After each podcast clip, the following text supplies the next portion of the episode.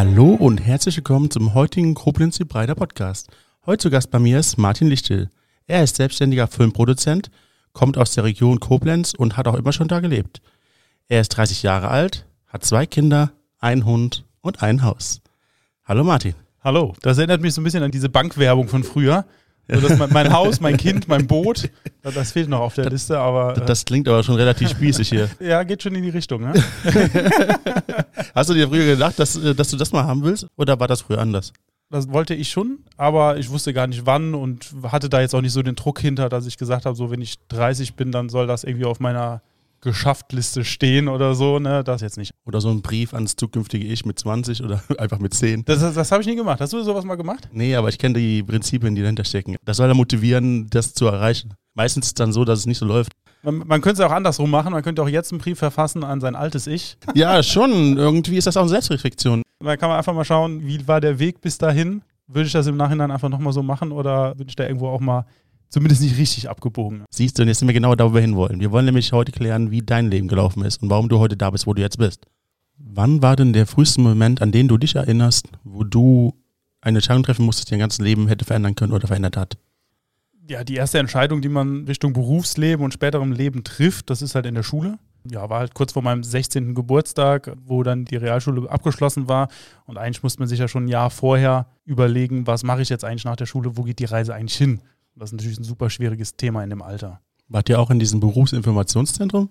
Ja, wo man am Computer so Fragen beantworten ja, muss genau. und dann irgendwie von einem Orakel gesagt kriegt, so das ist dein Weg. Äh, dann kriegst du den Hut aufgesetzt wie bei Harry Potter und dann so, da musst du hin und das äh, darfst du jetzt dein Leben lang machen und ja. bist gefälligst glücklich damit, ne? weil wir haben das jetzt so ausgerechnet.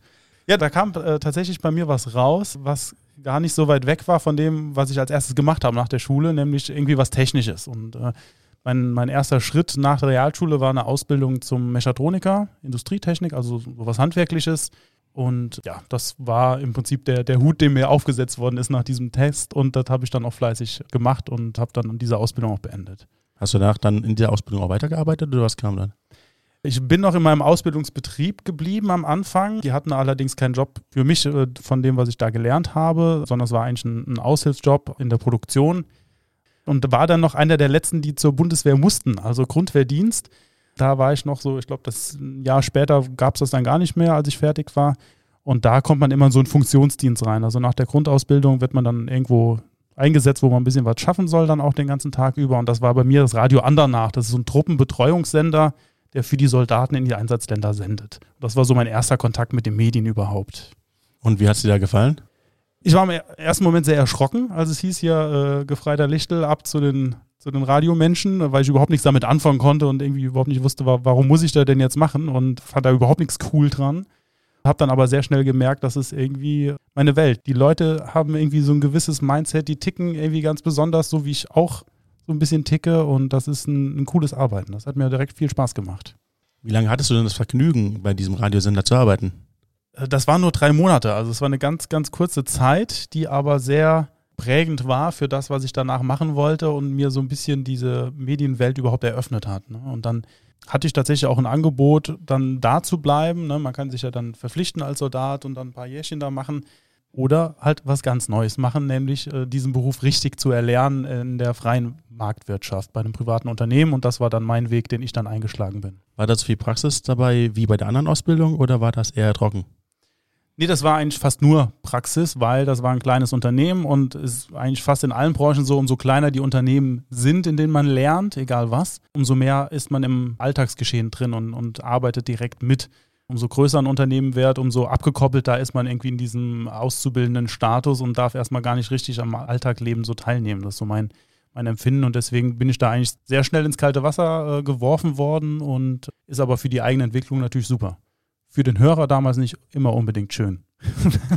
Wenn du so als, als neuer junger Kerl irgendwie zum Radio kommst und hast dann äh, nach wenigen Monaten deine eigene Sendung und bist aber ja eigentlich noch in der Ausbildung, in der Entwicklung, klang, glaube ich, nicht immer so geil, wie, wie sich die Leute dort vorgestellt haben, die mit dem Auto zur Arbeit gefahren sind. Ne?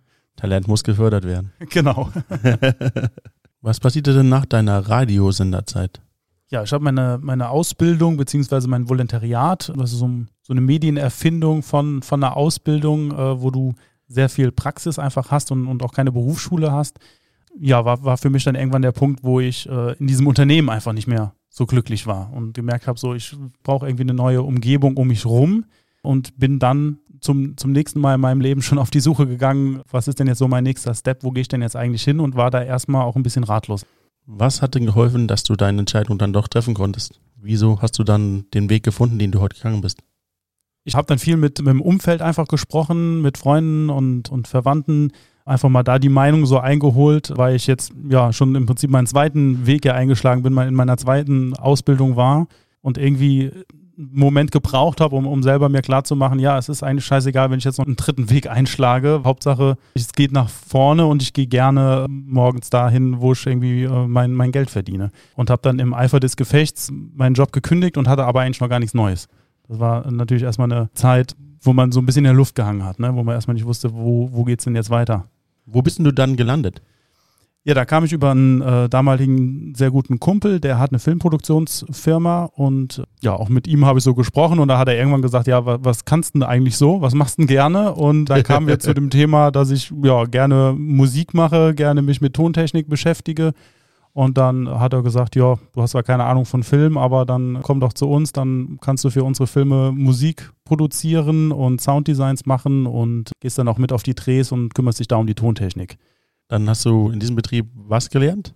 Das war dann auch ein Volontariat, technische Filmproduktion, also auch wieder voll in der Praxis und ja, habe mir da dann ganz viel Wissen drumherum angeeignet. Also abgesehen von meinen Kernaufgaben der Tontechnik habe ich dann mich immer mehr links und rechts orientiert und geschaut, was machen denn die Kollegen so, die an der Kamera stehen und was macht der Regisseur. Und das fand ich halt ganz spannend, da super viel aufzusaugen und ganz viel zu lernen von denen. Und so kam dann in mir drin immer mehr der Wunsch auf, nicht nur die Filme nachher irgendwie zu vertonen oder die bei den Interviews den Ton aufzuzeichnen, sondern selber auch Filme zu machen. Und diesen ganzen kreativen Prozess irgendwie mitzugestalten und da reinzuspringen. Und als du dann mit der Ausbildung fertig warst, warst du dann Filmproduzent?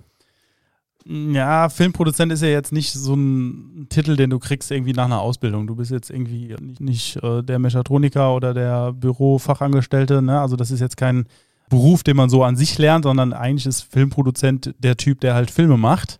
Um das aber gut zu machen, musst du halt äh, dich in vielen Bereichen auskennen und entwickelt sich eigentlich so mit der Zeit, dass man sich selber dann auch Filmproduzent nennt. Ne? Ich habe dann irgendwann das Unternehmen nochmal äh, gewechselt und habe da dann auch verstärkt äh, Kamera gemacht und Videoschnitt, habe mich da dann noch ein bisschen breiter aufgestellt und auch da war dann wieder die Situation, dass mir der Job super viel Spaß gemacht hat, aber auch mit dem, Unternehmen und mit dem Chef alles nicht so lief, wie ich mir das vorgestellt habe. Und war dann irgendwann für mich klar, ich bin unchefbar. Ich bin nicht der Typ, der irgendwo in, in ein Büro reinkommt und von jemandem gesagt kriegt, was er denn zu machen hat und wann er seine Pause machen soll und wo er seine Urlaubseinträge abgeben soll.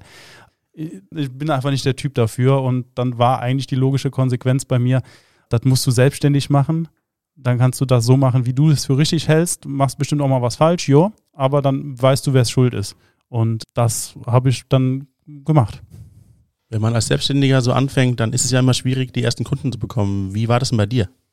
Klar, ist auf jeden Fall eine Herausforderung am Anfang, wo man sich auch erstmal ein bisschen reinarbeiten muss. Wie komme ich überhaupt an neue Kunden dran? Was sind denn so Wege? Wie funktioniert das? Und klar, am Anfang kann man noch nicht so viel Filme drehen, wie man eigentlich möchte, sondern muss sich ganz viel mit einem Thema auseinandersetzen, was mir gar nicht so viel Spaß macht, nämlich neue Kunden zu finden.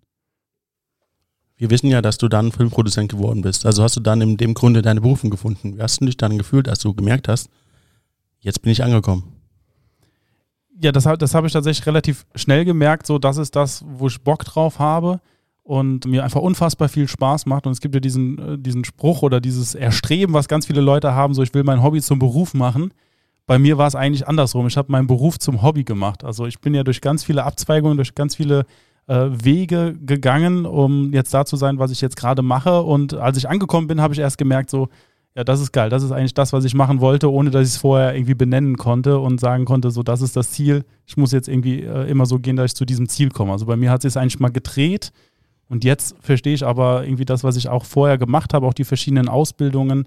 Aus allem kann ich da irgendwie noch was ziehen und, und, und kann das alles irgendwie jetzt in meinem äh, jetzigen Job gut gebrauchen und damit auch meinen Kunden wiederum weiterhelfen. Wir haben ja 2020. Wie ist denn deine Auftragslage momentan? Wir wissen ja alle, dass das nicht so einfach ist. Ja, also wie bei vielen und wie bei fast allen Branchen war es halt Anfang des Jahres erstmal sehr schwierig, wo es sehr ungewiss war. Im so März, April war ja die, die Zeit. Da haben natürlich auch die meisten Unternehmen ihre Marketingausgaben erstmal gecancelt, weil keiner wusste, wie kann ich in den nächsten Monaten noch meine Mitarbeiter bezahlen, wie geht es da weiter. Dann wird so eine Filmproduktion auch erstmal geschoben und da wird erstmal geschaut, wie, wie entwickelt sich das jetzt weiter genauso krass, wie das bei mir gestoppt hat, haben nach äh, sieben, acht Wochen äh, die Leute wieder angerufen und auch noch viel mehr, die gemerkt haben, wir müssen einfach viel mehr digital machen, weil es gibt keine Messen oder wenige Messen in diesem Jahr. Es wird kaum Veranstaltungen geben und viel zu wenig Leute kommen einfach in die Geschäfte rein. Und da haben ganz viele gemerkt, wir müssen online mehr machen und dementsprechend ist meine Auftragslage gerade super. Du hast uns erzählt, dass du nach der Schule einen handwerklichen Beruf gemacht hast. Danach hast du dann die Bundeswehr besucht und in der Bundeswehrzeit hast du erkannt, dass die Medienwelt genau dein Thema ist und hast dann zwei weitere Ausbildungen gemacht, die dich dann zu dem Füllproduzent gemacht haben, der du heute bist. Und durch das Angestelltenverhältnis in den drei Betrieben, wo du das äh, als Ausbildender gelernt hast, hat dir gezeigt, dass du selbstständig sein möchtest und dir nicht von anderen Leuten vorschreiben möchtest, wie du deine Arbeit zu tun hast. Und dann bist du natürlich in die Selbstständigkeit gegangen und heute bist du Filmproduzent für Werbefilme in Online-Medien. Möchtest du den Leuten noch was mit auf den Weg geben oder möchtest du noch was sagen am Ende? Was mir immer selber wichtig war, die Eier zu haben, festzustellen, so das ist jetzt einfach gerade nicht die Richtung, wo ich weitergehen will, sondern ich mache jetzt was anderes. Und das ist natürlich, umso jünger man ist, um, umso leichter ist das, diese Entscheidung zu treffen. Aber es gibt ja nichts Schlimmeres, wie jeden Tag auf die Arbeit zu fahren und da keinen Spaß zu haben. Und das ist auch was, womit ich immer ganz schlecht umgehen kann, wenn, wenn Leute immer nur schlecht von ihrer Arbeit erzählen. So, jeder hat mal einen schlechten Tag und jeder ist auch mal irgendwie genervt, aber wenn man das ein Jahr lang isst, dann ist das meiner Meinung nach höchste Zeit, sich irgendwie was anderes zu suchen. Und da sollte man keine Angst vor haben, Respekt, ja, und sich seine Gedanken zu machen, ganz klar, aber wir verbringen so viel Zeit unseres Lebens damit, auf der Arbeit zu sein und unser Geld zu verdienen und da sollten wir doch so viel Spaß wie möglich haben und ja, da kann ich nur für anspornen, sich damit auseinanderzusetzen und nicht halt der Genervte zu sein, der auf der Arbeit sitzt, sondern äh, der sein, der sich sein Leben so baut, wie es für ihn am besten passt. Das waren sehr schöne Schlussworte. Vielen Dank, dass du hier gewesen bist und ich hoffe, wir sehen uns bald wieder. Ja, vielen Dank dir.